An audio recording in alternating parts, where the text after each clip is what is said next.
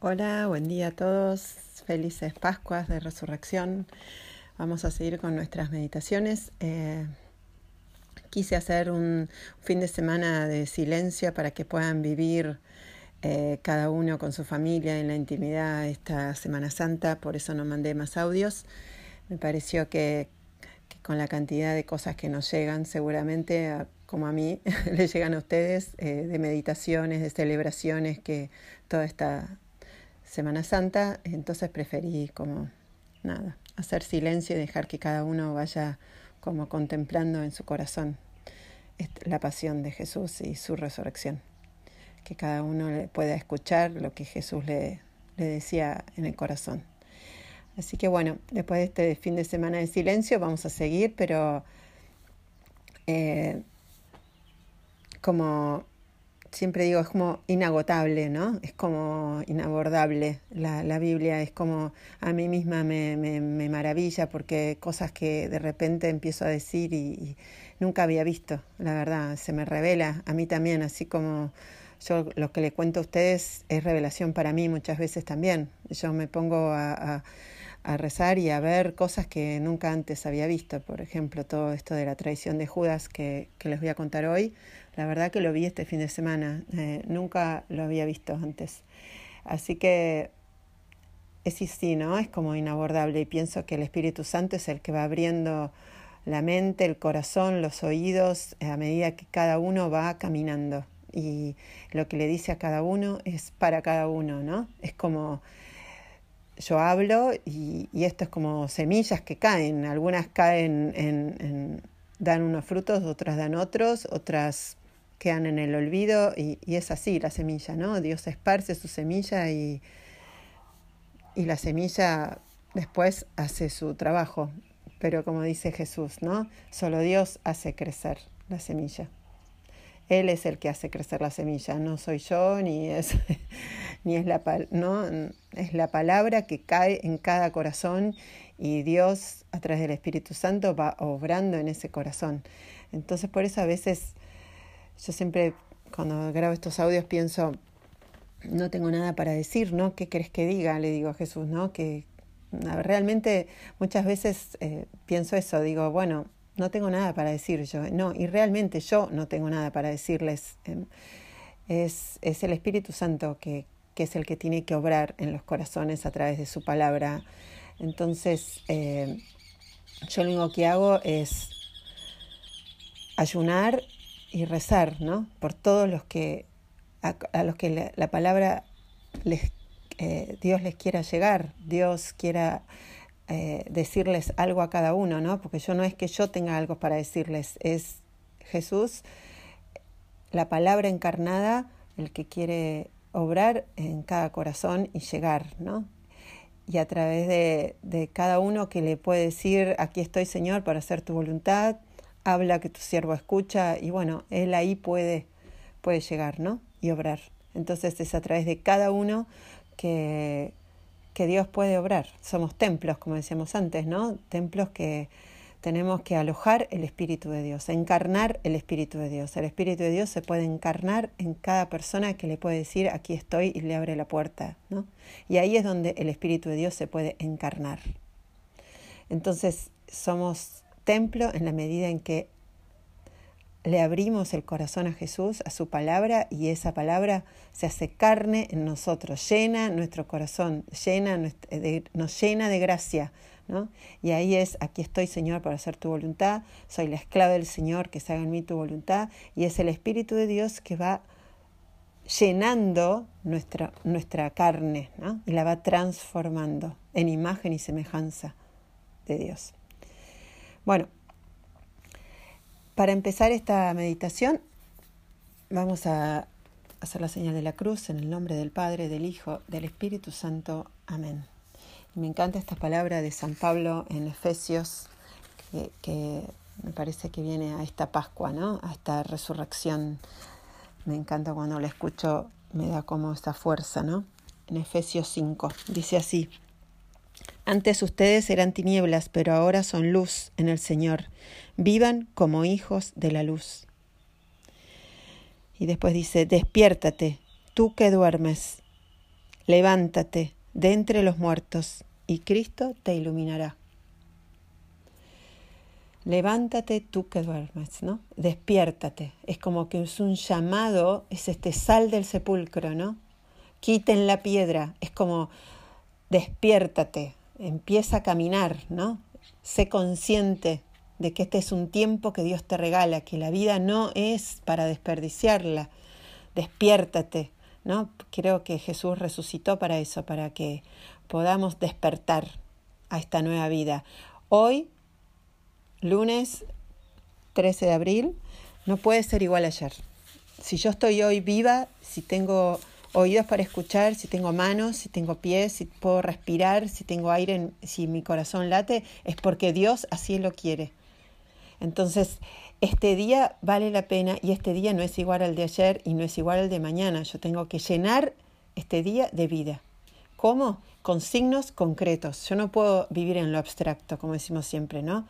Este, eh, la Biblia lo que hace es unir el cielo y la tierra. Entonces yo acá en esta tierra tengo que hacer signos concretos de que estoy resucitada, que soy hijo de la luz. Entonces invito a cada uno a hacer en, su, en su vida de hoy, en su día, hoy un acto concreto de que yo soy resucitada, que yo no puedo vivir igual que ayer. Así sea exterior, sea vestirme, teñirme el pelo, eh, vestirme de una manera distinta, poner la mesa distinta, cocinar, eh, comer algo que nunca había comido, aprender algo eh, nuevo. yo tengo que hoy crecer en algo. El, mandato de la creación es crezcan y sean fecundos. Entonces, no es a largo plazo, no es hoy. ¿En qué crecí? ¿En qué aprendí? ¿En qué mejoré? ¿No? Mi, mi vida, mi corazón, hoy, no importa si estoy en cuarentena encerrada en un departamento de dos por dos, no importa dónde esté, ni qué circunstancia es. El llamado de Dios no es, bueno, si estás en cuarentena, hoy relaja. No, Hoy es importante, cada segundo de que mi corazón late es importante y es para mi vida. Y si estoy acá es porque Dios quiere que esté acá. Y entonces alguna razón y algún sentido tiene que tener. Entonces, que esta palabra, ¿no? Despiértate, tú que duermes, levántate.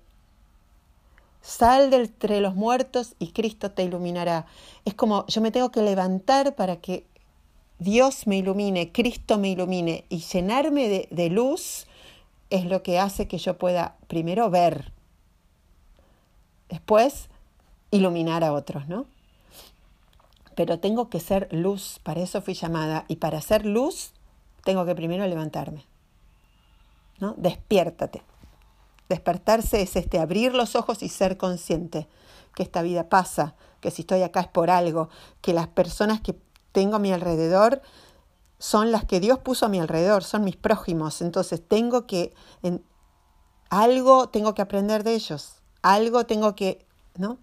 Es, Dios es maestro, Dios es, es padre, entonces Él está conmigo en todo momento, no es que de repente está conmigo cuando rezo, está conmigo cuando, cuando estoy eh, yendo a misa o cuando eh, yo estoy consciente de, no, Él está conmigo siempre.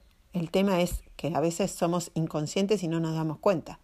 Entonces es este despertarse a la resurrección, es salir del sepulcro, salir del sepulcro, escuchen esa voz de Dios que dice, sal del sepulcro, sal de esa vida que te lleva a la muerte, sal de esa angustia que te hace preocuparte por cosas que pasan, que vuelven a la tierra. Entonces, preocúpate por las cosas importantes. Y para eso siempre hay tiempo. Para eso siempre eh, puedo hacerlo. No importa si estoy encerrada en una cárcel de, de, eh, eh, detrás de los barrotes, ¿no? Es como, no importa las circunstancias externas. Lo importante es que Dios quiere hacer en mí un jardín, una vida nueva. Y, y eso es a lo que estoy llamada hoy, no mañana, hoy. Yo no sé lo que va a pasar mañana. Hoy, hoy, el día de hoy. Cada día sale el sol y se pone el sol. Entonces cada día es una nueva creación. Cada día es, es, es el infinito. Cada día es eterno. ¿No? Por eso es cíclico la naturaleza, porque empieza este, este ciclo que continuamente se está renovando. ¿no? Es eterno. Entonces, no es que yo estoy acá, bueno, listo, tengo que pasar el rato, tengo que distraerme, tengo que entretenerme. No, ese no es el mensaje de Jesús resucitado. Jesús entregó su sangre por nosotros para que, para que tengamos vida. Y esta eh, no, es una vida de, esclavos, no es una vida de, de trabajadores. no, no, es una vida de reyes. Fuimos creados para ser reyes pero rey en el sentido de Jesús, en el sentido de el reino de Dios, que es vivir en el amor. Ese es el reino de Dios y el amor es relación, relación que genera vida. Ese es el amor. Cuando yo me encuentro con otro y eso me llena de alegría el corazón. Y eso lo puedo hacer en cualquier momento y en cualquier lugar. No necesito que las circunstancias me favorezcan. El amor es posible en cualquier lado y circunstancia. Y esa es la libertad del Hijo de Dios. Y esa es la alegría que nadie nos puede sacar. Que yo, si tengo a Dios en mi corazón, puedo vivir en el paraíso porque vivo en esta relación de amor. Dejo que Dios llene mi corazón de alegría, de paz, de gozo. Y no importa si estoy encerrada, si estoy eh, en un lugar que no me gusta, si estoy haciendo un trabajo que, que no me gusta, es el corazón, esa es la libertad, es el Espíritu de Dios que habita en mí, esa es la libertad. Y eso es matar al pecado, y eso es liberarnos de la esclavitud, esa libertad interior que no, que prescinde que prescinde de las circunstancias para darme algo que nadie más me lo puede sacar. Si uno ve los mártires y ve los santos que se murieron en holocaustos, en, en, ¿no? en segundas guerras mundiales, en historias de vida que son tremendas, Víctor Frankl habla ¿no? de, estar ahí en Auschwitz, o no me acuerdo dónde estaba, en este campo de concentración, y, él decía, él miraba a, los hombres que luchaban por seguir viviendo, y decía, ¿qué tienen esta gente que quiere seguir viviendo a pesar de todo esto? Y era los que sobrevivían, eran los que le encontraban un sentido a la vida, que su vida tenía un sentido más allá de las circunstancias, ¿no?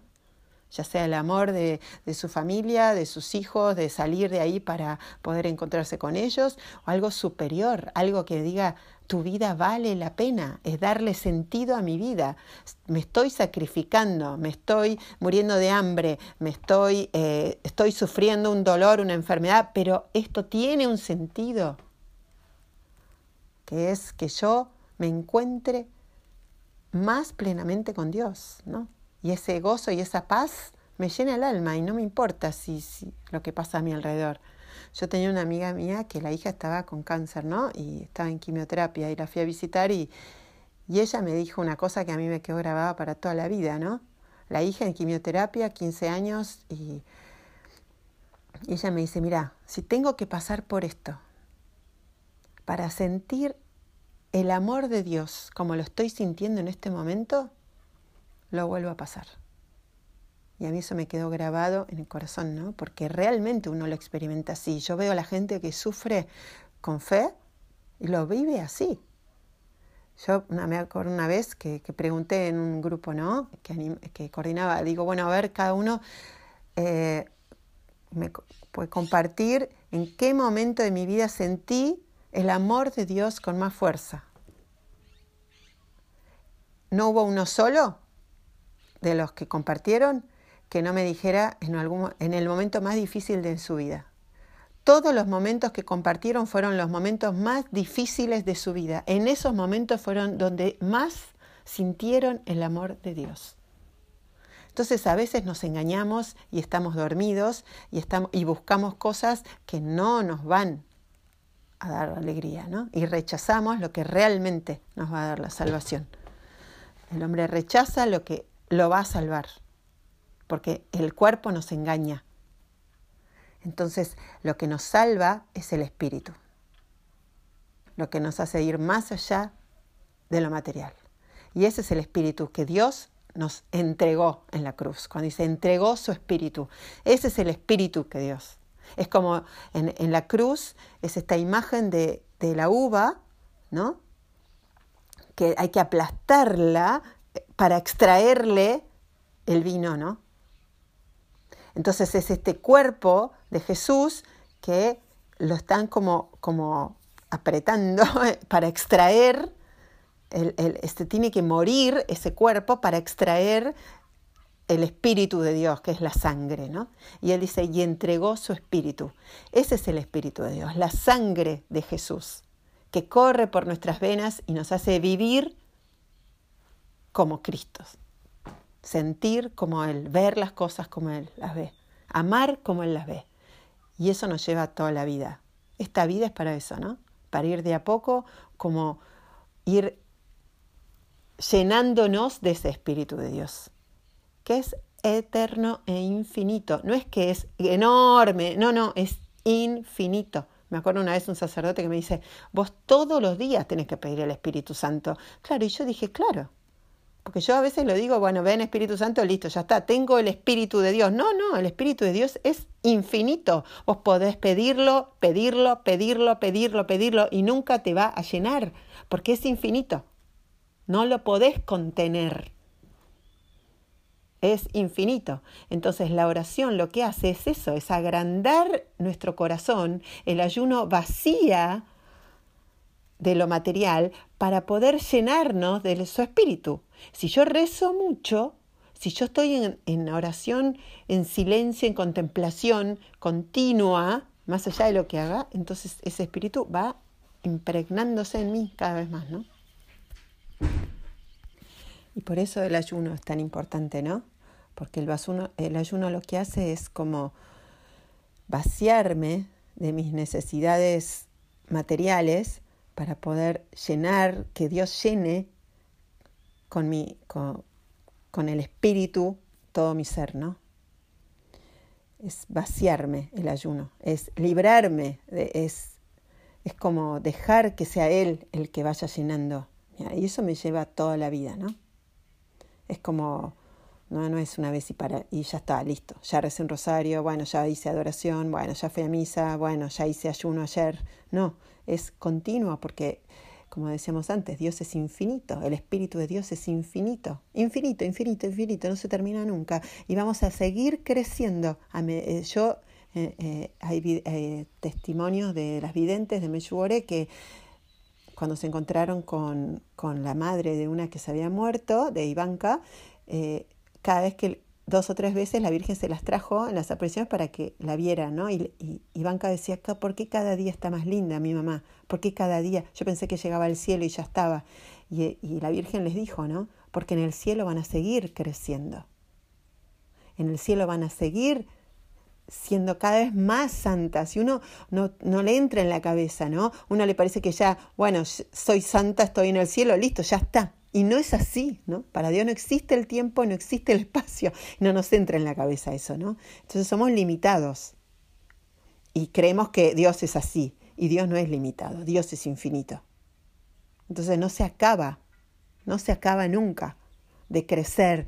La alegría es infinita, el gozo es infinito, la paz va a ser infinita. Y nosotros no, no nos entra en la cabeza, nos parece que, bueno, listo, ya estoy. No, ¿no? Van a ser cada día más santos, cada día más alegres, cada día más luminosos, cada día más jóvenes, cada día más bellos, cada día... Eh, no, se acaba, no se acaba, ¿no? Y a eso estamos llamados, ¿no? Entonces no nos quedemos en este, eh, entre muertos, en el sepulcro, en las cosas que pasan, pasan. Yo tengo, eh, compro algo, ay, está buenísimo porque está nuevo, a los dos minutos se rompe, se gasta, se... bueno, eso es este mundo.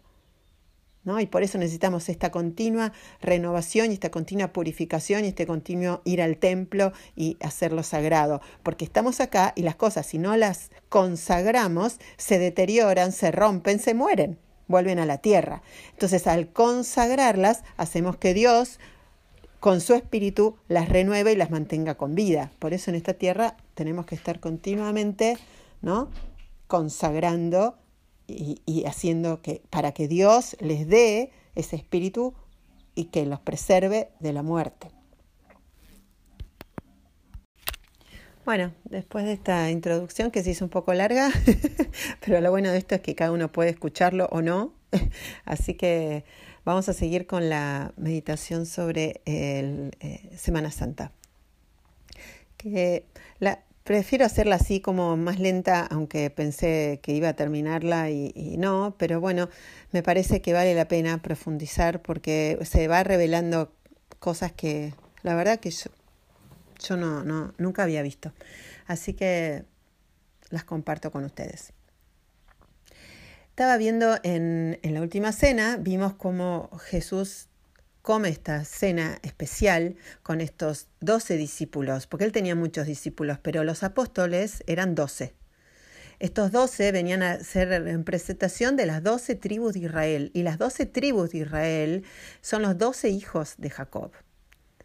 Entonces, él quiere hacer esta nueva alianza, este día se instaura esta nueva alianza, y estos doce discípulos son los apóstoles, a través del cual él los va a hacer sacerdotes. Si quieren buscarlo, todo lo que expliqué de los, de, los sacerdotes está en Levítico 18. Si alguno lo quiere leer, está ahí bien claro. Todo lo de Leví, la, la, la, carpa del encuentro, ¿no? que ellos tenían que atender la carpa y que los hijos de Aarón eran los sacerdotes. Bueno, todo esto, que es lo que Jesús está como haciendo en la última cena, está explicado ahí, ¿no?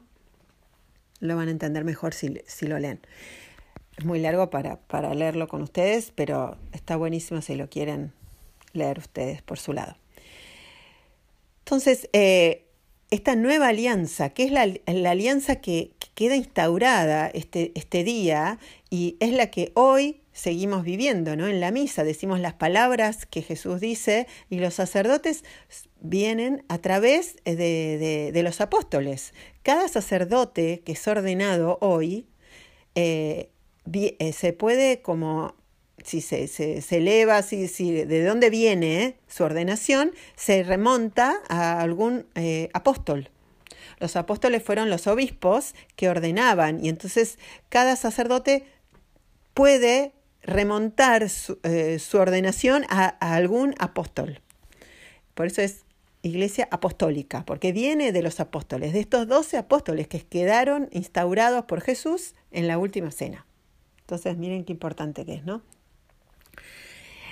Eh, el otro templo se destruyó y nunca más, eh, en el 70, nunca más hubo un sacrificio. Como no tienen templo, nunca más se hizo un sacrificio, ellos no tienen más sacrificio. Jesús pasó a ser el cordero, al pasa que ellos no lo reconocieron, ¿no? Bueno, todo esto, antigua alianza quedó, eh, digamos, llegó a su cumplimiento en esta Pascua.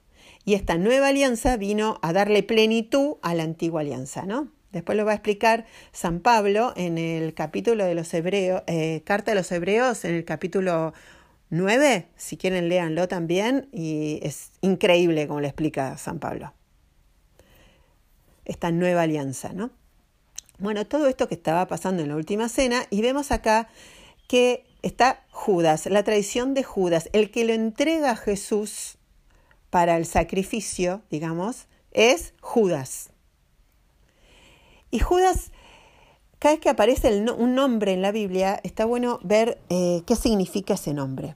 Judas significa, es lo mismo que Judá, eh, significa el que alaba a Dios, el que reconoce a Dios, el que alaba a Dios. Ese es el nombre, Judas, eh, quiere decir eso. Entonces es como muy impresionante cuando uno se va al Antiguo Testamento y ve quién era Judá, que era Judas, ¿no?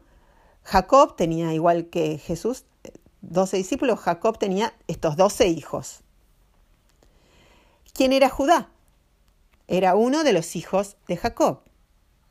Jacob, no voy a contar ahora toda la historia, pero para ponerlas un poco en, en, tema, para ponerlos un poco en tema, Jacob tenía dos esposas, Lía y Raquel. ¿Por qué tenía dos esposas? Porque él se, se, había enamorado de Raquel y en realidad era la hermana menor. Entonces el padre, Labán, el padre de estas dos hijas, cuando Jacob se quiere casar con Raquel, le dice que sí y después le pone a la, en la noche de bodas, le pone a, le pone eh, a, Lía, la hermana mayor que estaba soltera. Entonces le hace el cambio y Jacob termina casado con, con Lía en vez de con Raquel, que era la que él quería. Entonces tiene que quedar siete años con Raquel por obligación para poder casarse después con Lía.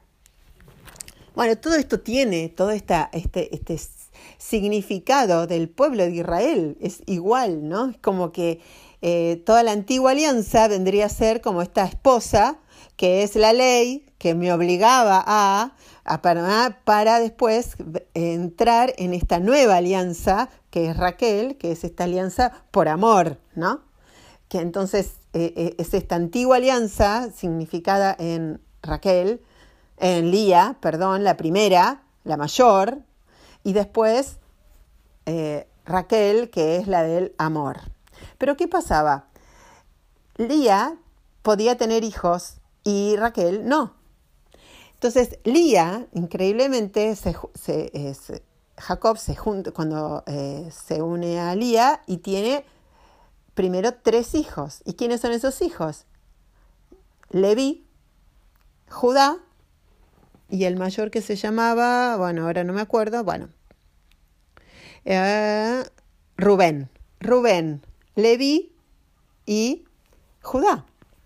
Esos son los tres hijos de, de los primeros tres hijos de Lía con Jacob.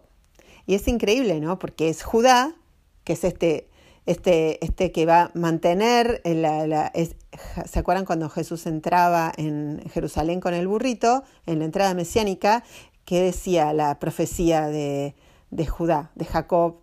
Cuando Jacob le dijo a Judá, antes de morir, le dijo, vos vas a vos vas a ser el, que, el que entregue la vara de mando al que viene a, reinar, ¿no? Vos vas a ser rey hasta que venga el verdadero rey. Eso le dice en, la, en, el Génesis Jacob a su hijo Judá. Y es lo que ocurre, ¿no? La, tribu de Judá es la que mantiene, es la única que se mantiene hasta que cuando llega Jesús, cuando Jesús llega a, entra a Jerusalén, esa parte lo vimos eh, la otra vez, el Domingo de Ramos, la única tribu que quedaba en pie era la tribu de Judá, era este hijo de Jacob. Entonces, este hijo de Jacob y Lía.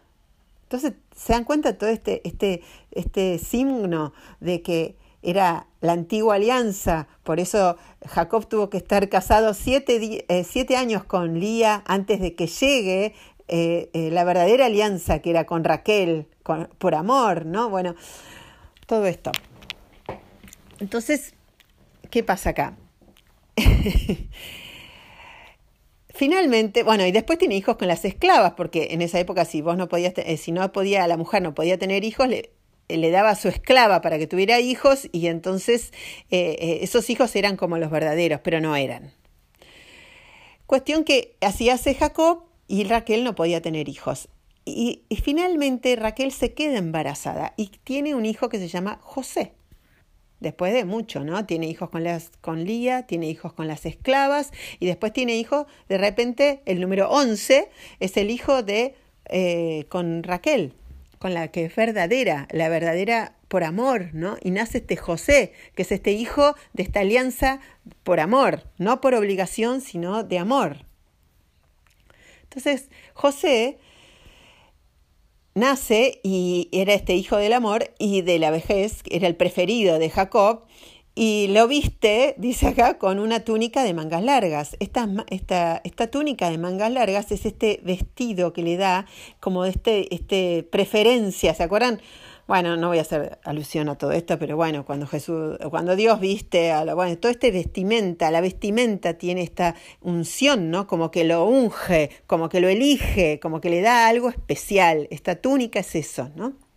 Y a la vez es esta, este, este signo de que el sacerdote tenía que tener una túnica de lino, entonces, cuando Dios le da, eh, cuando Jacob le da a este, este, esta túnica de mangas largas, dice la Biblia, a este hijo, es que lo está ungiendo, ¿no? que lo está eligiendo, que lo está poniendo como sacerdote, como el mediador entre, entre Dios y los hombres. Lo está ungiendo, lo está eligiendo. Entonces, y los otros hermanos le tenían envidia a José, porque obviamente celos y envidia, porque era el preferido del padre. Y mientras los otros trabajaban, él tenía esta túnica larga y era como el preferido. Entonces, eh, y a la vez José tenía sueños, ¿no? Entonces también esto habla de esta conexión que él tenía con, con el cielo, a través de los sueños. Entonces él veía cosas, era el profeta, era el que estaba destinado a ser mediador entre el cielo y la tierra. Este hijo. Pero este hijo, ¿qué pasaba? Los otros le tenían envidia. Entonces, en un momento, el, eh, Jacob, los hijos estaban eh, con el rebaño, los otros hijos, y Jacob le dice a José, anda a ver, y a, ver qué hacen tus hermanos. Y lo envía a José a buscar a sus hermanos. Cuando sus hermanos lo ven venir, le tenían tanto celos y tanta envidia que dicen, listo, ya está, este, este hijo este, lo, lo vamos a matar. Se asocian entre ellos, lo quieren matar y Judá, Judá dice, no, no lo matemos, en vez de matarlo, vendámoslo. Dice así, ¿no? Rubén eh, dice así, ¿no? ¿Por qué no lo matamos y lo arrojamos en una de esas cisternas? dicen los hermanos. Después diremos que lo devoró una fiera. Pero Rubén, al oír esto, trató de salvarlo, diciendo no atentemos contra su vida. Y agregó, no derramemos sangre, arrójenlo en la cisterna que está allá afuera en el desierto, pero no pongan sus manos sobre él. Apenas José llegó al lugar donde estaban sus hermanos, estos lo despojaron de su túnica, la túnica de mangas largas que llevaba puesto, y lo tomaron y lo arrojaron a la cisterna, que estaba completamente vacía, y luego se sentaron a comer. De pronto alzaron la vista y divisaron una caravana de ismaelitas que venían de Galat, transportando en sus camellos una carga de goma, bálsamo y mirra. Entonces Judá dijo a sus hermanos, ¿Qué ganamos asesinando a nuestro hermano y ocultando su sangre? En lugar de atentar contra su vida, vendámoslo a los ismaelitas, porque él es nuestro hermano, nuestra propia carne, y sus hermanos estuvieron de acuerdo. Pero mientras tanto, unos negociantes madanitas pasaron por allí, retiraron a José de la cisterna y luego lo vendieron a los ismaelitas por veinte monedas de plata. Y José fue llevado a Egipto. Como lo fueron a buscar y no lo encontraron, entonces tomaron la túnica de José, degollaron un cabrito y empaparon la túnica con sangre. Después enviaron a su padre las túnicas de mangas largas junto con este mensaje. Hemos encontrado esto, fíjate bien si es la túnica de tu hijo o no. Este, Jacob, al reconocerla, exclamó, es la túnica de mi hijo. Un animal salvaje lo ha devorado. José ha sido presa de las fieras. Jacob desgarró sus vestiduras, se vistió de luto y estuvo mucho tiempo de duelo por su hijo. Bueno, se dan cuenta cómo esta historia, porque después qué va a pasar con José. José es llevado a Egipto, es en Egipto sufre un montón de, injusticias, pero todo él, él siempre se mantiene como fiel a Dios y siempre hace, ¿no? Es como muy, muy manso, muy humilde, José, bueno, y llega a ser la mano derecha del faraón de Egipto. Y ahí es donde los hermanos después eh, tienen hambre en la tierra prometida, tienen hambre, no tienen a dónde ir y se van a Egipto a pedirle de comer. Él, él, él, pensar que ellos lo habían querido matar y él los termina salvando, ¿no? Porque José después les dice, no, no, que él no se puede vengar de ellos porque porque es muy linda la historia, José, leanla, está en Génesis, vale la pena. Entonces eh, José les dice no, que no se va a vengar de sus hermanos y les va a dar de comer y, los va a ayudar porque en realidad eh, era un plan de Dios, ¿no? Él tenía que morir, digamos, él tenía que ser entregado a Egipto para que pudiera después desde ahí salvarlos. Entonces, esta, es este signo de Jesús igual, ¿no? Despojado de sus vestiduras, metido en la cisterna, eh, sin agua, comprado por, eh, por 20 monedas. Los hermanos que por envidia lo quieren vender y lo entregan, y entregan al Padre esta túnica con sangre que, que eh, muestra de que Él había muerto. ¿No?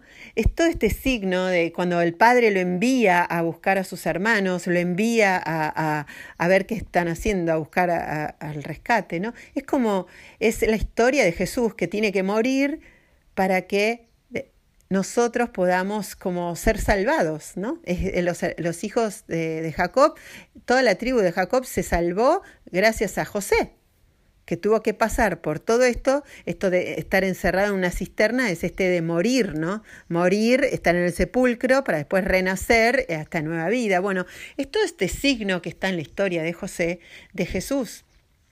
Y Judá es Judas, es este hijo de, es el que supuestamente eh, tenía que, este hijo de, de, la antigua alianza, ¿no? Es este, este pueblo de Israel, es este pueblo judío que no lo reconoce a Jesús como, su rey, como el Mesías, y lo vende, ¿no? También acá se, se da esto de, de, Jacob y Esaú, que eran estos dos hermanos. Jacob tenía un hermano Esaú que era mayor que él el hermano mayor tenía la primogenitura, era el, encargado de, ser el mediador, ¿no? de ser el jefe de la familia, el sacerdote. Y, Jacob, que era menor, le termina comprando a, a, a Esaú su primogenitura por un plato de lentejas. Y es esta misma historia, ¿no? Caín y Abel, lo mismo. Caín era mayor que Abel. Y Caín termina matándolo a Abel por envidia, por celos y envidia. Entonces, esto está presente en lo largo de toda la Biblia, ¿no? Y este Judas, en la última cena, es, es esta imagen del pueblo de Israel que no reconoce a Jesús como su Salvador y que lo vende, que renuncia porque él era un elegido. Dios lo había elegido, ¿no? Lo había llamado, era uno de sus hijos. Y él prefirió ¿no? la plata a, a, la, a, la, a, Dios.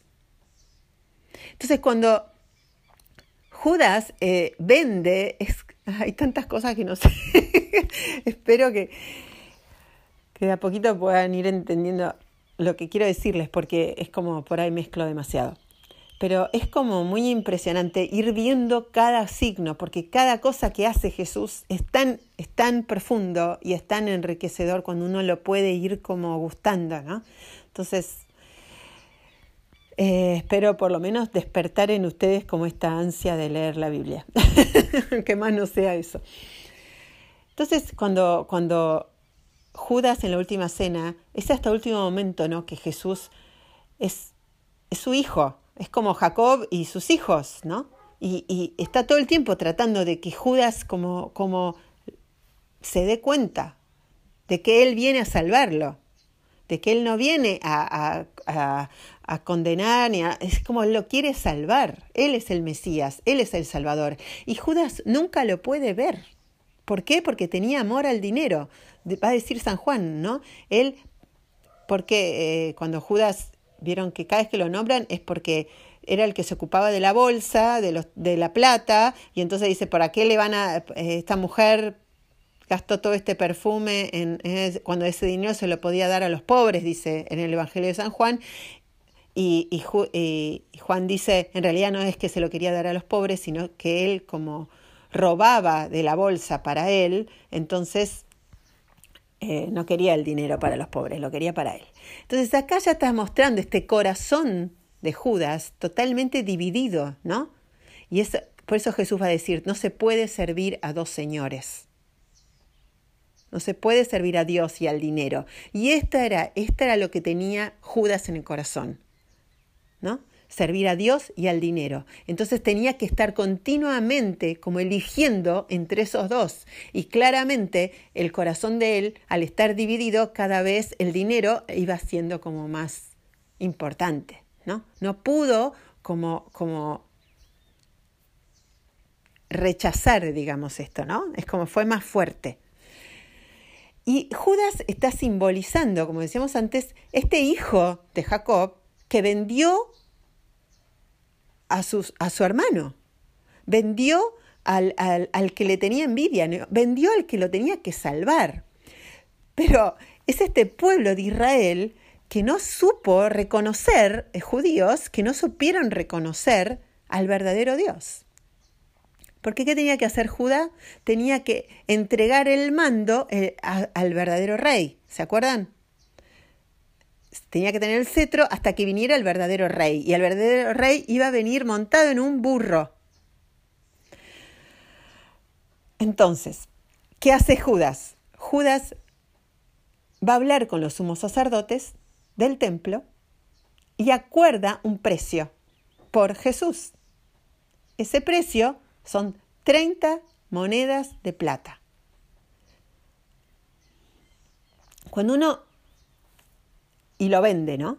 Judas lo vende, prefiere esos 30 monedas de plata a Jesús. Vende a Jesús por 30 monedas de plata. Vende su salvación. Es eso, ¿no? Vende al que venía a redimirlo. Vende, rechaza, le pone un precio a, a, lo que venía a redimirlo, ¿no? Y lo vende, lo entrega. Esto tiene un montón de significados que voy a ir de a poquito tratando de, de aclararlo. Bueno, vamos a seguir con eh, la tradición de Judas y las 30 monedas. En nombre del Padre, del Hijo, del Espíritu Santo. Amén. Pedimos al Espíritu Santo que abra nuestros corazones, nuestra mente, para poder escuchar lo que Dios quiere decirnos a cada uno hoy. Em, antes que nada, quería corregir una cosa que les, la otra vez les dije que lo de los de levitas y el sumo sacerdote está en el libro, en el libro de Levítico y está en el eh, está en el libro eh, de números, perdón, me equivoqué, era los deberes de los levitas, por eso dije levítico, pero en realidad es, está en el números 18, está los deberes de los sacerdotes y de los levitas. Así que perdón que me equivoqué, si alguno lo buscó, no lo encontró. bueno, números 18, acuérdense, si lo quieren leer. Bueno, Vamos a seguir con esto de las monedas y cuál es el significado. Vimos que, que Judas era uno de los doce discípulos y estaba representando a estos judíos que eh, no reconocieron a Jesús como el Mesías. ¿no? Esta era la tribu de Judá, que era la que tenía que entregar la vara al rey que venía, al Mesías, y Judas, que es el, nombre quería decir reconoce a Dios, no lo reconoce a Jesús como el Mesías, ¿no? ¿Y a quién reconoce como rey? ¿A quién le entrega la vara? Eso es lo que vamos a ver hoy. ¿Por qué eh, Judas lo traiciona y por qué las 30 monedas de plata que pagan por él, ¿no? Bueno, leemos acá en Mateo 26 que dice, entonces uno de los doce, llamado Judas Iscariote, fue a ver a los sumos sacerdotes y les dijo, ¿Cuánto me darán si se los entrego? Y resolvieron treinta monedas de plata. Desde ese momento Judas buscaba una ocasión favorable para entregarlo.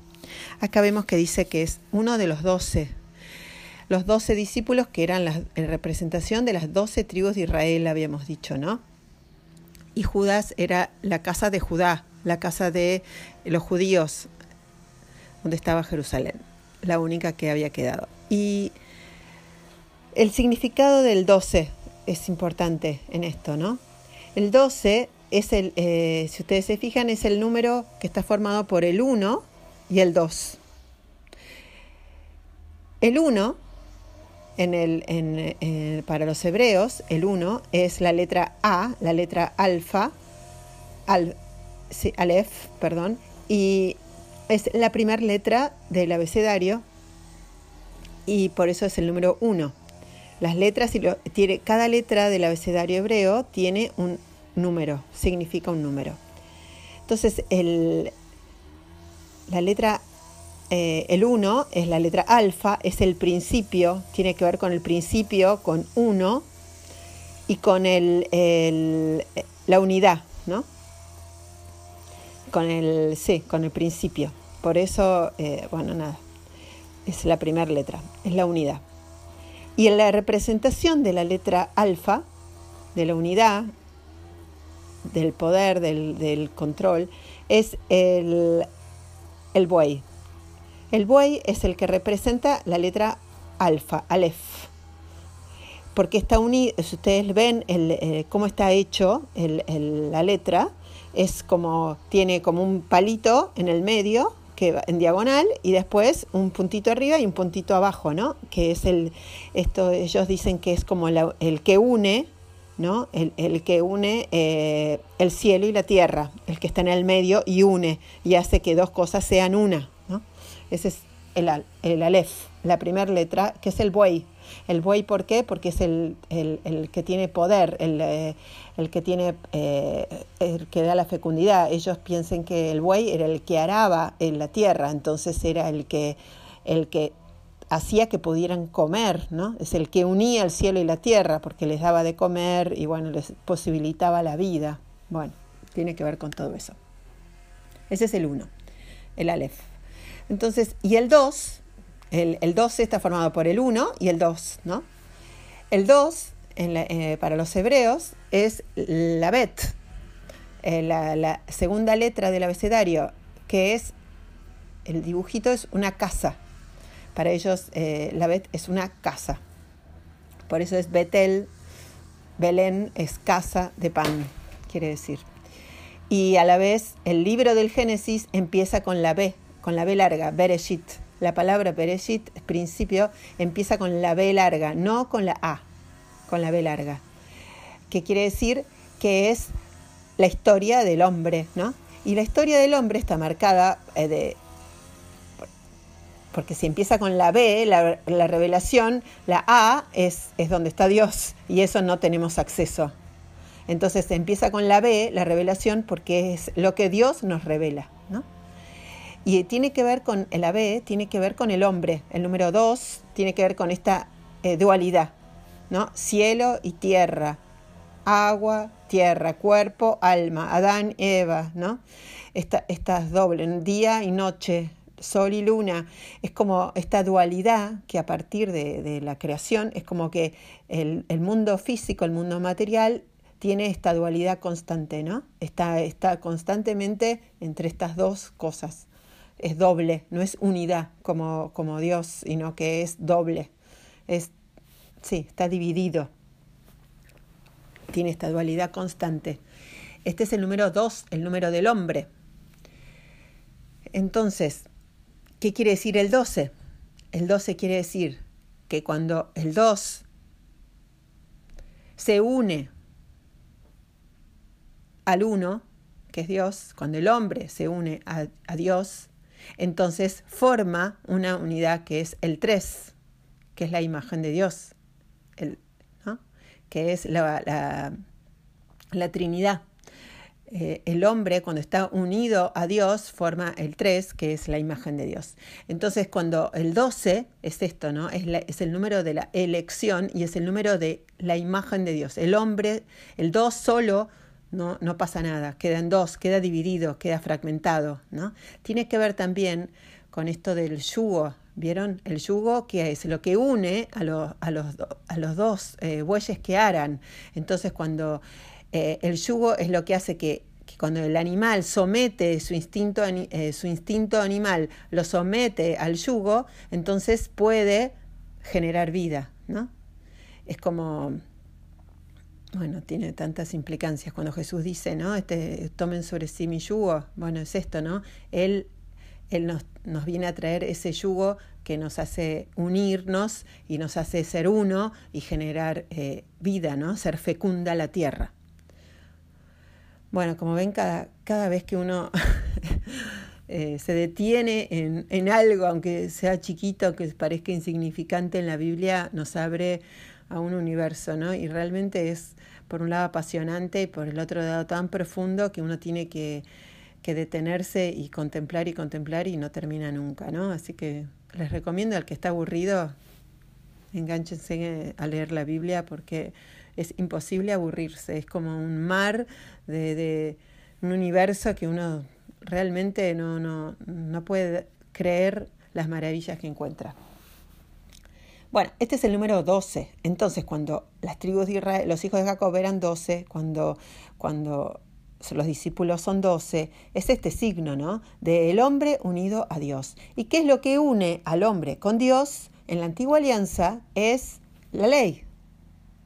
La ley es lo que une al hombre con Dios. Es lo que hace que el hombre pueda someter su instinto animal, entrar en un orden para poder generar vida, ¿no? En manos de Dios, que es el sembrador, que es el viñador, ¿no? Este instinto animal del buey, del animal, con el yugo, el yugo es esta, es esta, es, lo que, es la ley, que es lo que viene como a encaminarnos, ¿no? Para que podamos sembrar, para que podamos eh, generar vida y comer.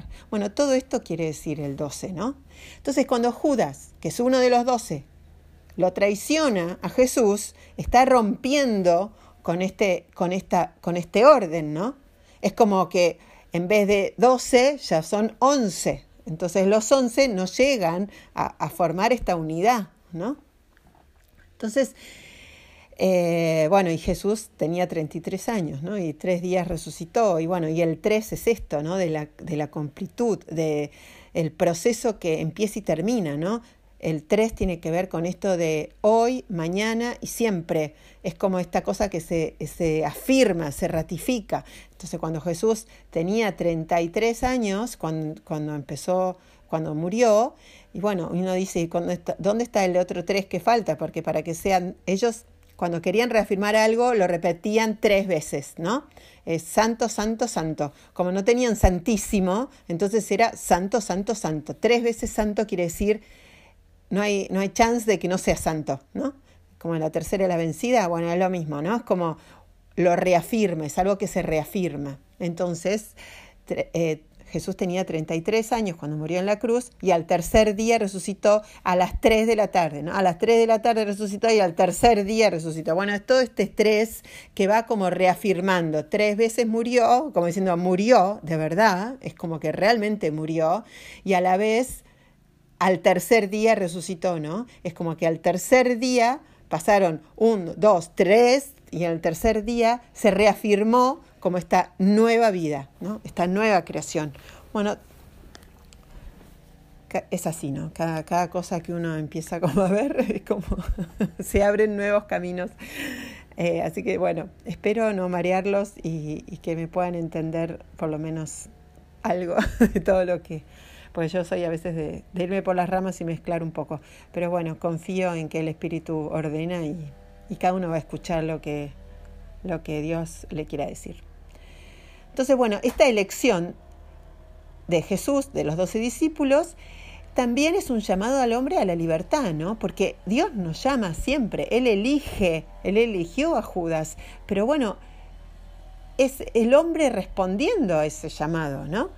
Todos este, tenemos, somos libres. Dios no nos obliga a, servirlo, ni a elegirlo, ni a, ni a someternos, ni a, ni, ni a obedecerlo. No es obligación, como lo decimos siempre. La obligación es la ley, ¿no? La ley obliga. Y si no, te condena. Entonces Jesús lo que vino a hacer es a librarnos de esa ley. Es decir, no es ley. No es por ley lo que me tienen que seguir a mí. Es por amor es porque realmente ustedes entienden que yo los amo y de que tienen un padre y de que yo vengo a traerles el bien, ¿no? Vengo a mostrarles la verdadera vida. Entonces ya no me vas a seguir porque te vas a ir al infierno o porque tenés miedo o porque tengo que cumplir, sino que me vas a seguir por porque realmente ves que yo te vengo a salvar. Entonces, eh, esa es la gran diferencia. Y Judas representa, como decíamos antes, la antigua alianza. Ese, ese Judas es esa, esa tribu de Israel, ese, ese pueblo judío que no reconoce a Jesús como el Mesías. Entonces, quiere seguir sometido a la ley. ¿Y la ley qué hace? La ley condena. Por eso eh, Judas termina ahorcándose, porque quiere, se somete a la ley y la ley no salva. La ley condena. ¿Cómo vemos esto? ¿En qué lo vemos? Bueno, miren.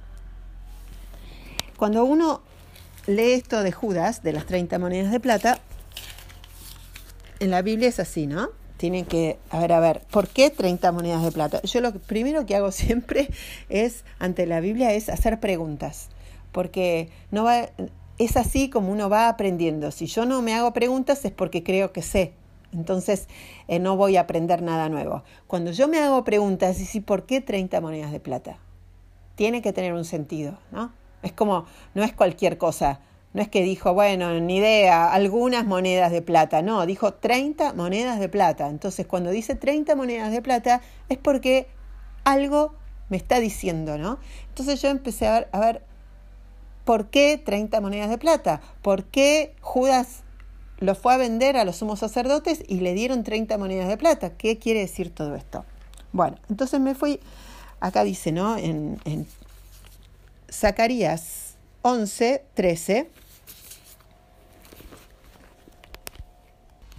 Zacarías es un profeta del Antiguo Testamento y él eh, le dice así, ¿no?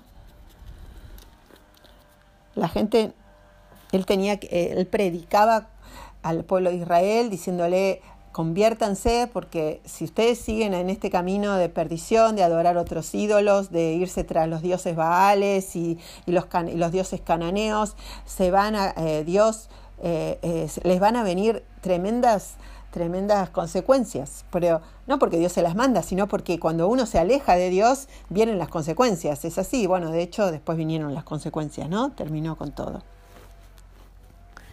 Entonces, ¿qué creía el, eh, el pueblo judío? Siempre fue la gran tentación, porque él vivía entre otros pueblos, entre los pueblos cananeos, entre los moabitas, entre multitud de pueblos, ¿no? Los fenicios, los filisteos, bueno, toda la historia de Israel no es que es un pueblo que vivía solo y era poderoso, era un pueblo de pastores, agricultores, bastante pobres y, y, vivían como sometidos y, y, viviendo mezclados entre otros pueblos. Entonces siempre les costó mucho conservar su identidad, conservar esta, esta alianza con Dios, a este Dios único, a este Dios que, que que les daba una ley, que los conducía, que los protegía, pero que a la vez no lo veían, no tenían, no se hacían imágenes de Dios, ¿entienden? Entonces era muy difícil para ellos no contagiarse de lo de alrededor, porque eran mucho más atractivos los cultos de los dioses de alrededor. Tenían este dios Baal, este dios Baal era un dios que, que era, era el dios de la fecundidad. Entonces, ¿qué pasaba con Dios Baal? Eh, eh, te había que ofrecerles eh, tributos, porque era el de él me venía la lluvia, de él venía, eh, hacía fecunda la tierra, estaba casado con, con Astarte, que era también la diosa de la fecundidad, entonces eran las diosas de la prostitución sagrada, le ofrecían sacrificios humanos, tenían que hacer un montón de ritos tipo orgías, entonces era como mucho más atractivo para ellos esto, que le hacían, le hacían imágenes, el, el dios Baal tenía esta imagen de toro, entonces esto de la fecundidad, de poder, ¿no? Entonces era muy difícil para ellos mantenerse en el camino. Y, tenía un templo Baal, y tenía templo y lugares altos y sacerdotes, y todo lo mismo que el Dios de ellos, pero como que era muy difícil para ellos, ¿no? No tentarse.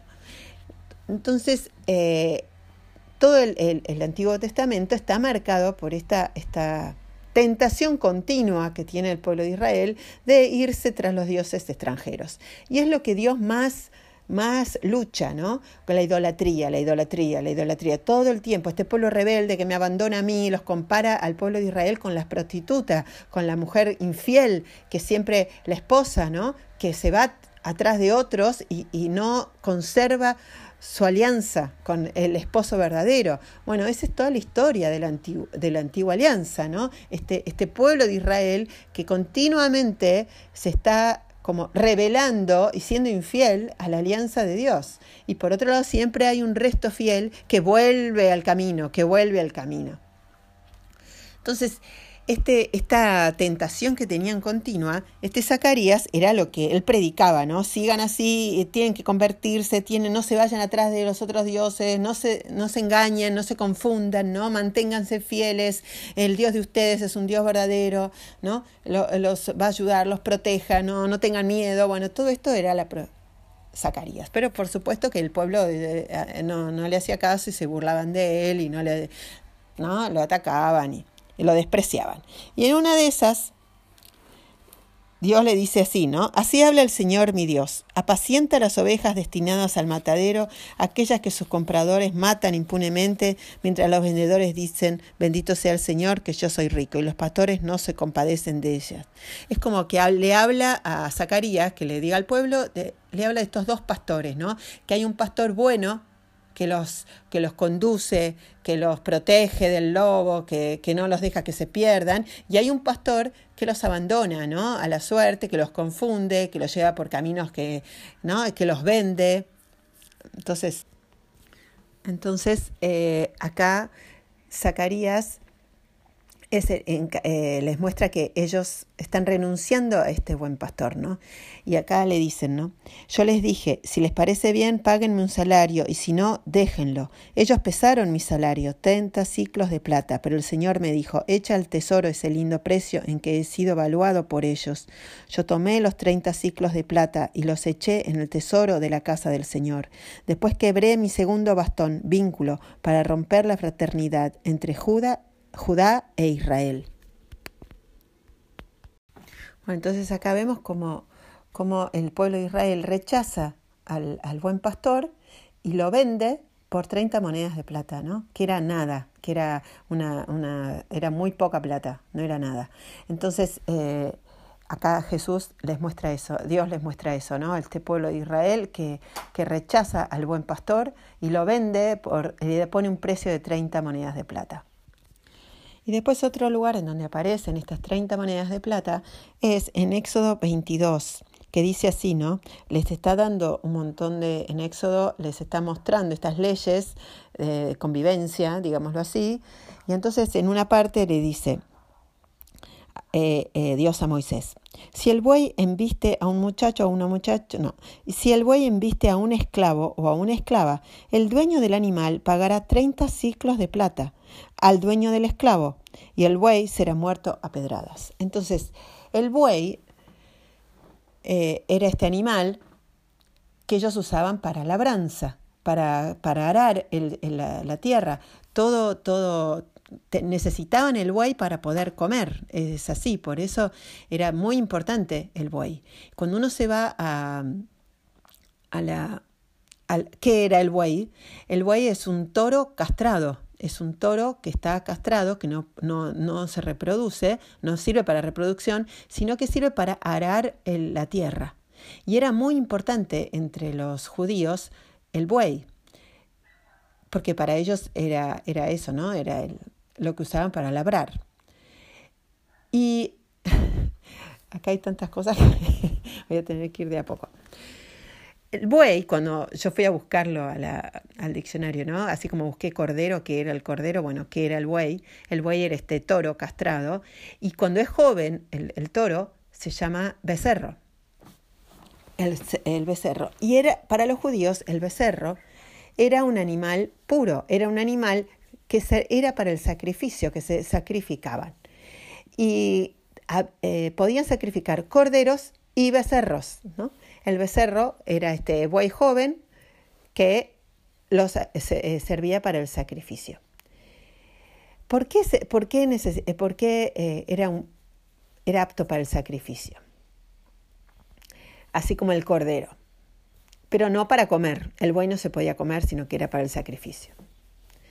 Para eso tenemos que irnos a, al Éxodo en el momento en el que Moisés sube a la montaña a buscar al monte Sinaí, sube a buscar la ley, la Torá, la, la revelación de los mandamientos que Dios le iba a dar al pueblo, y el pueblo se queda abajo, esperando que baje Moisés.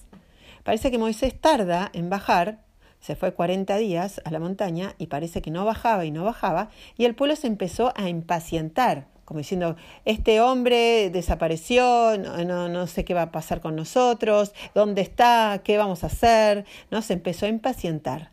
Ante esta impaciencia del pueblo, Aarón, el hermano de Moisés, que era el sacerdote, les dice, no se preocupen, vamos a hacernos un becerro de oro y así nos vemos, así nos hacemos la imagen de Dios y no tenemos que esperar a que Moisés baje a darnos la ley, sino que nosotros nos hacemos nuestro propio Dios, nuestra propia imagen de Dios y la adoramos. Y así calmamos nuestra ansiedad. No les dijo así, pero era más o menos, ¿no? Entonces el pueblo de Israel buenísima, agarraron todo el oro que tenían y fundieron el oro e hicieron un becerro de oro.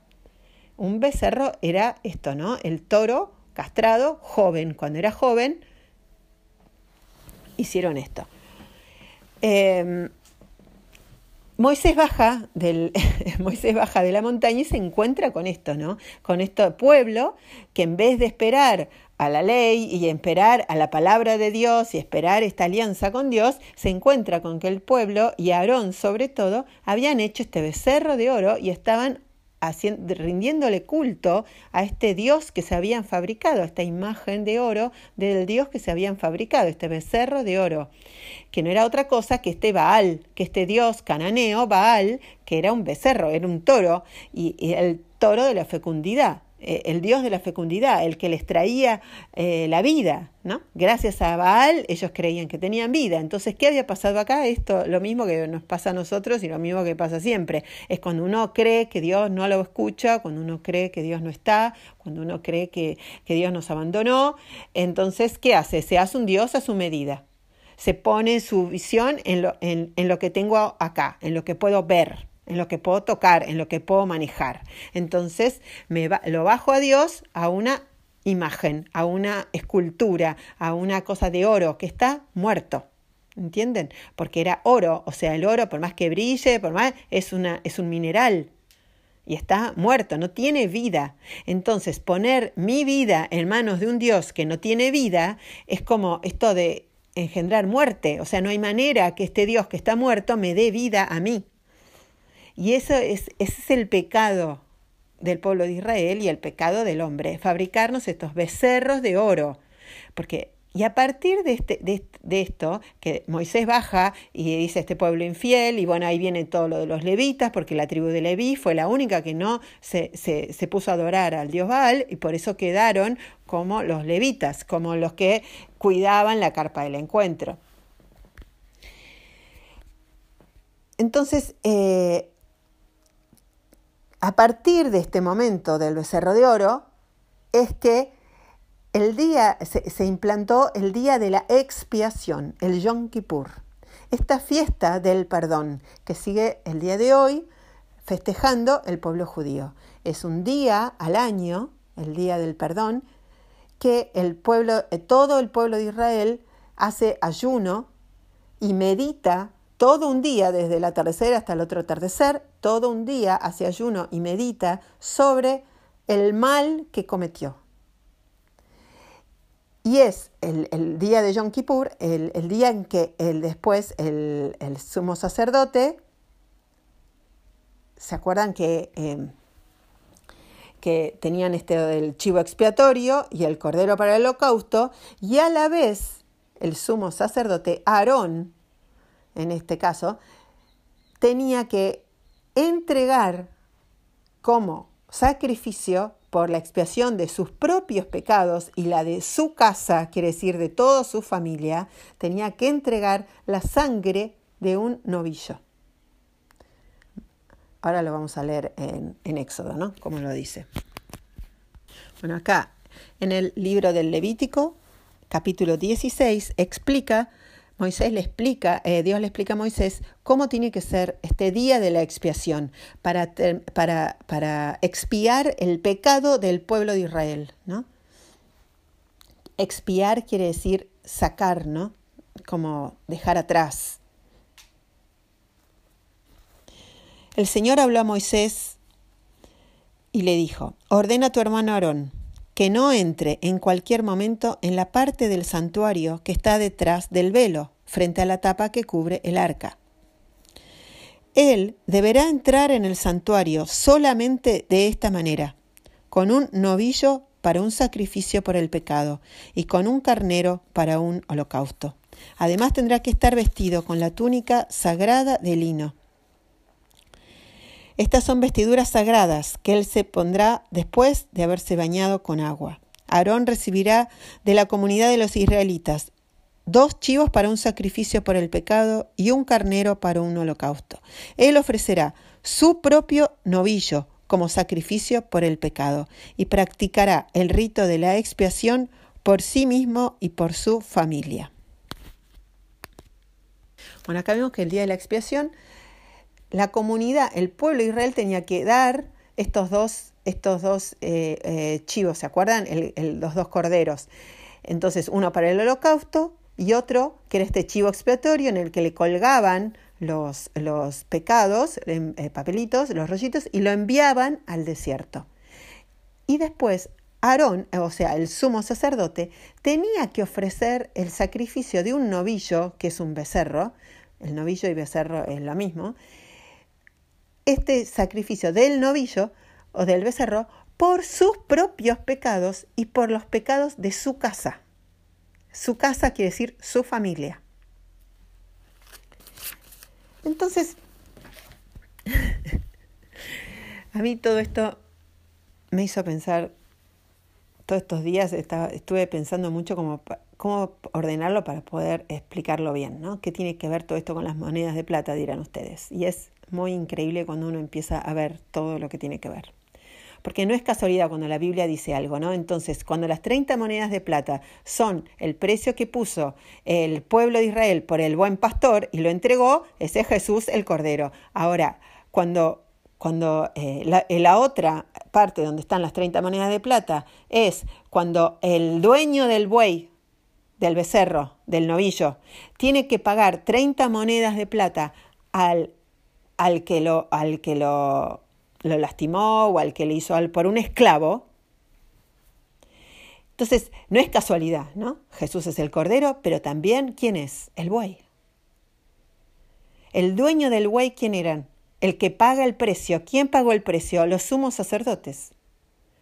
Los sumos sacerdotes eran el dueño del buey, los que tenían que expiar el pecado. Entonces, ese mismo día, Jesús está haciendo la Pascua, la última cena, pero también el Yom Kippur. También está haciendo el buey, el novillo entregado al sacrificio para expiar los pecados, los pecados de, de la tribu de Israel, de la tribu de Judá. ¿Y quién lo tenía que entregar al novillo? O sea, el sumo sacerdote. Por eso son los sumos sacerdotes los que compran a Jesús, los que compran el buey. Y el buey tenía que morir. Entonces Jesús es ese buey que muere, ¿no? En la cruz, expiando los pecados de todos. ¿Y qué pasa con Judas? Judas era el, el que estaba entre, entre, eh, eh, ay no, es que es tanta cosa, esperen, discúlpenme que tengo que ordenarme un poco. Judas es este que ve, está ahí con, el, o sea, el buey es Jesús, es el que tenía que entregar su sangre por los pecados, para expiar los pecados de él, de Judá y de toda su casa, de toda su familia. ¿Y qué hace Judas con eso? En vez de reconocer que Jesús vino a salvarlo, que Jesús vino a entregar la sangre por él para expiar sus pecados, ¿qué hace Judas? Se entrega a la ley. Va a los sumos sacerdotes y les vende, cambia su ofrenda por dinero, que era lo que hacía el pueblo de Israel cuando llegaba al templo de Jerusalén para comprar sus ofrendas, estos cambistas que estaban en el templo de Israel que Jesús eh, saca, purifica, que eran cambistas. Eran los que tenían la moneda del templo, no era la misma que la moneda que venía la gente por ahí o los que tenían que comprar ofrendas para, para ofrecer. Entonces vendían novillos, vendían becerros, vendían palomas, vendían corderos y cambiaban las monedas, porque la moneda del templo era moneda del templo, no se podía usar para otras cosas. Entonces, los que venían de, de, todas partes de, de, Fenicia, de Tiro, no sé, de todos los lugares de, de, Palestina y de todos lados venían a hacer su ofrenda, cambiaban las monedas del Imperio Romano, de este y del otro, la cambiaban por monedas del templo para poder hacer su ofrenda y comprar su ofrenda. Y esto es lo que estaba haciendo Judas. Judas llevó la ofrenda y la cambió por monedas del templo. Entonces, en este acto, él está vendiendo su salvación y acogiéndose a la ley, no reconociendo la misericordia de Dios. No está reconociendo la misericordia de Dios, porque Jesús se había hecho buey para ofrecer su sangre por expiación de los pecados. Y, y Judas no lo reconoce, lo vende, ¿no? Lo cambia por monedas. Y a la vez, los sumos sacerdotes tenían que ofrecer ellos el novillo. Entonces, es una manera también de ver cómo Dios obra más allá de, lo que hagamos nosotros, ¿no? En la voluntad de Dios se cumple. O sea, los únicos que podían hacer el rito de expiación, la expiación y la, y la renovación de la alianza, era el sumo sacerdote en Yom Kippur, entrando con la sangre del novillo por sus pecados y por toda la casa de, de por toda su familia. Entonces, de alguna manera, Judas está cumpliendo la voluntad de Dios para que eh, Jesús pueda ser este novillo, este becerro que se entrega el día de Yom Kippur para la expiación de los pecados que lo entrega el sumo sacerdote. ¿no? Entonces todo se está cumpliendo. Y si ustedes ven la moneda de, la moneda de plata, el shekel, como le llaman ellos, era en peso, por eso este signo era el peso, ¿no? lo que pesaba. Entonces eh, se llamaba así, era plata, que el, según el peso le ponían el nombre. ¿no? Bueno, esta, esta moneda de plata tenía en su imagen, de un lado, el dios, eh, un, dios de Tiro, que era este, este, no era Baal, porque en Tiro lo llamaban de otra manera, pero era lo mismo, era este dios pagano de un lado, y del otro lado tenía un águila sobre el mar porque ellos creían en este, en este Dios, Baal, que había vencido el mar, que era este mal, ¿no? El mar, ¿se acuerdan que era el mal? Entonces, era esta, la moneda, que era de Tiro, eh, el ciclo, no era la moneda romana, sino que era este ciclo, se llamaba así, el shekel, eh, esta moneda del templo, tenía esta imagen en, el, en, su imagen, ¿no? Entonces, cuando le dan 30 monedas a, Judas por, por Jesús, primero están reconociendo que son los dueños del buey. Entonces están como comprando el buey para el sacrificio, para el becerro. Y segundo, también, Judas, el pueblo judío, está eligiendo este, este Dios porque se acuerdan que Judas quería decir el que reconoce o alaba a Dios. Entonces, Judas, cambiando a Jesús, el Mesías, el verdadero Dios, por el Dios Baal, el Dios cananeo, el Dios de la plata, el Dios que estaba ahí en el dinero, ¿qué está haciendo? Está reconociendo que su Dios es este. Miren lo que dice acá el Salmo 106 el ternero de oro. En Oreb se fabricaron un ternero, adoraron una estatua de metal fundido. Así cambiaron su gloria por la imagen de un toro que come pasto. Olvidaron a Dios que los había salvado y había hecho prodigios en Egipto y maravillas en la tierra de Cam y portentos junto al mar rojo. Despreciaron una tierra apetecible y no creyeron en su palabra. Murmuraron dentro de sus carpas y no escucharon la voz del Señor. Es muy fuerte esta imagen, ¿no? Que, dice el Salmo, como que cambiaron, cambiaron su gloria por una imagen de metal fundido que come pasto. Esta es, es, lo que le pasó a Judas, ¿no? Él cambió su salvación. Jesús lo que venía a redimirlo, lo que venía a salvarlo, la misericordia, porque Jesús vino a derramar su sangre por su misericordia, para cubrir nuestros pecados. ¿no? Y Judas renunció a la misericordia, cambió su gloria, su salvación, para por una imagen de metal fundido, que es la moneda, ¿no? que tenía la imagen de este Dios.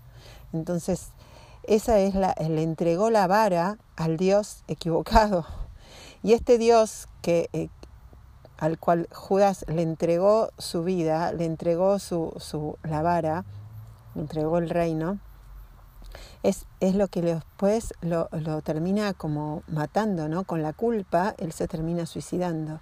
Entonces Judas muere, ¿no? por confiar en este Dios muerto, por confiar en este Dios que es una criatura, que come pasto, como dice ahí, ¿no? Cambió su gloria por una imagen de metal fundido. Bueno, y eso es lo que le pasó al pueblo de Israel, a todo el pueblo de Israel, que no supo verlo a Jesús como, como su Salvador, como su Mesías, y se quedó con la antigua alianza, con la ley. Y la ley, como decíamos antes, no nos salva, nos condena. Es como dice San Pablo, ¿no? Es como el que, eh, la ley era el tutor hasta que llegó la verdadera salvación. Ah, Juan Bautista lo mismo, ¿no? Eh, yo los lavo con agua, pero va a venir otro detrás de mí y les va a dar la verdadera, el espíritu. Les va a dar lo que a ustedes les hace, eh, les hace poder salvarse, que es el Espíritu de Dios viviendo en nosotros, porque lo que nos salva es eso, el Espíritu de Dios que vive en nosotros y nos hace amar, nos hace, nos hace vivir como hijos de Dios. Nos da este, este germen sobrenatural que va más allá de la ley y que nos hace hacer las cosas por amor. Cambiaré, dice Jesús en Jeremías 31, de Dios, ¿no? Eh, vine a traerles una nueva alianza, ¿no? No ya sobre la piedra, sino en la carne, en sus corazones, la grabaré en sus corazones. Esta es la alianza que venía a traer, vino a traer Jesús y en la última cena esta fue la elección que tuvo que hacer Judas entre la ley y la alianza, ¿no? Entre, entre seguir con, con la antigua alianza, con la ley, o recibir la misericordia de Dios para que Él expíe nuestros pecados. Y lo que nos tendría que, hacer ver a nosotros hoy, en qué sentido es esto, es que Jesús es este sumo sacerdote que entrega con la túnica eh, en la cruz, entra en el, eh, detrás del velo, como dice la Biblia, como Aarón, entra en el, Santísimo, en el Santo de los Santos, detrás del velo, para renovar nuestra alianza con la túnica, toda manchada de sangre, con la sangre del novillo, para expiación de sus pecados y de toda su familia, de toda su casa. Y y el día del perdón es esto, ¿no? Yo tengo que asumir mi culpa para que Él me la pueda redimir.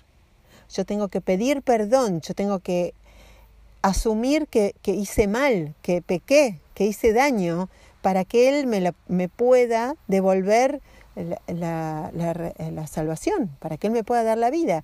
No, no, no hacer como Judas, ¿no? Que, que, en vez de pedir perdón y asumir, eh, nos terminemos ahorcando, muriendo, porque matando a nosotros mismos en nuestro pecado. Entonces, yo no tengo culpa. Sí, todos tenemos culpa. Todos hicimos, somos decimos palabras de más, palabras hirientes, palabras que lastiman, todos somos egoístas y, buscamos nuestro propio interés y hacemos lo que a nosotros nos conviene, queremos siempre tener la razón y buscar nuestras propias maneras, nos hicimos imágenes que son nada más que nosotros mismos, ¿no? Nuestro ego, le hicimos una imagen ahí y adoramos a nuestro ego. Entonces todo lo que nos resulta eh, yo, yo, yo, para mí, para mí, para mí, en vez de eh, eh, morir o sea, matar ese, esa, ese yo y, y, ponerlo a Dios en el centro, ¿no? Adorarlo a Él. Y, y ¿Cómo hacemos eso? Pidiendo perdón, asumiendo nuestra responsabilidad y pidiendo perdón. Perdón a Jesús cada noche por, por, para que Él pueda redimirme. Es como que con cada vez que yo le pido perdón, cada vez que me voy a confesar, le estoy entregando a Jesús todo lo que tengo, no sé, o podrido, corrompido, muerto en mí, en mi corazón, para que Él en el, en el sacrificio lo quema, el fuego lo quema, que lo purifica, y lo hace sagrado y me lo devuelve como vida. Entonces yo dejo de ser envidiosa para ser alguien que pueda alegrarme con, con el bien del otro. Dejo de ser perezosa para hacer las cosas con amor y con, con, disciplina y con orden, ¿no? Y dejo de echarle la culpa a los demás para ver qué puedo mejorar yo. Y voy a vivir mucho más feliz. Y eso es lo que nos viene a traer Jesús en el día eh, de Yom Kippur, en la última cena, el, el, día de la expiación. Yo vine a morir por vos, yo expío los pecados para que vos puedas recibir vida, pero yo tengo que elegir eso. ¿entienden? Yo tengo que elegirlo. Puedo ser como los discípulos que se quedaron, aunque no entendían, como Pedro que se quedó. Pedro es como este, este signo de la nueva iglesia, que era un pescador, que era, eh, no entendía nada, que era humilde, que era sencillo, pero lo siguió Jesús y se equivocó, tres veces lo negó, pero sin embargo siguió, pidió perdón y siguió. Y esta es la nueva iglesia. Esta es, eh, es, la nueva fe, que confía en la misericordia de Dios. A eso vino Jesús, a no estar ya bajo la ley, bajo el yugo de la ley, sino bajo la, la luz de Jesús, ¿no? que con su sangre nos ganó la misericordia, la vida eterna, el amor de Dios, de hijo, de ser hijo. Y eso lo recibimos en la confesión y eso lo recibimos cuando pedimos perdón. Entonces, confiar en la misericordia de Dios, confiar en el perdón, es, eh, confiar en, que Él es eh, el novillo a través del cual me vino la salvación y no, no despreciar mi salvación, ¿no? lo que me salva, lo que me da vida. No venderlo ¿no? a otros dioses que lo único que van a hacer es no cambiar mi gloria por imágenes de metal fundido que comen pasto. ¿no? Recordemos esto, grabémoslo en el corazón. Cada vez que pongo mi, mi, mi, esperanza, mi vida, mi, mis, todos mis proyectos acá en la tierra, pensando que esto me va a dar vida, acordémonos de esto, no cambiemos nuestra, nuestra gloria por imágenes de metal fundido, ¿no? Confiemos en que la voluntad de Dios se cumple. A mí eso me impresionó mucho, ¿no? El sumo sacerdote era el que tenía que entregar el novillo. No había manera que se expíen los pecados, que se cumpla el Yom Kippur, si no era el sumo sacerdote que entregara el novillo. Y Judas hizo, posibilitó eso, que los sumos sacerdotes entregaran el novillo para la expiación. Entonces la voluntad de Dios se cumple, a veces de las maneras menos esperadas, pero todo está dispuesto para nuestra salvación y estamos en manos de Dios siempre siempre, no una vez al año ni cada vez que voy a misa, es siempre estamos en manos de Dios, aunque no lo veamos, aunque como el pueblo de Israel nos impacientemos y estemos ahí al pie de la montaña sin saber y pensando que nos abandonó. No, Dios no nos abandona, estamos en sus manos y todo pasa para nuestra salvación. Y esa es nuestra esperanza y esa es nuestra paz y nuestra alegría, que Él entregó su sangre para darnos su misericordia. Gloria al Padre, al Hijo y al Espíritu Santo, como era en un principio, ahora y siempre, por los siglos de los siglos. Amén.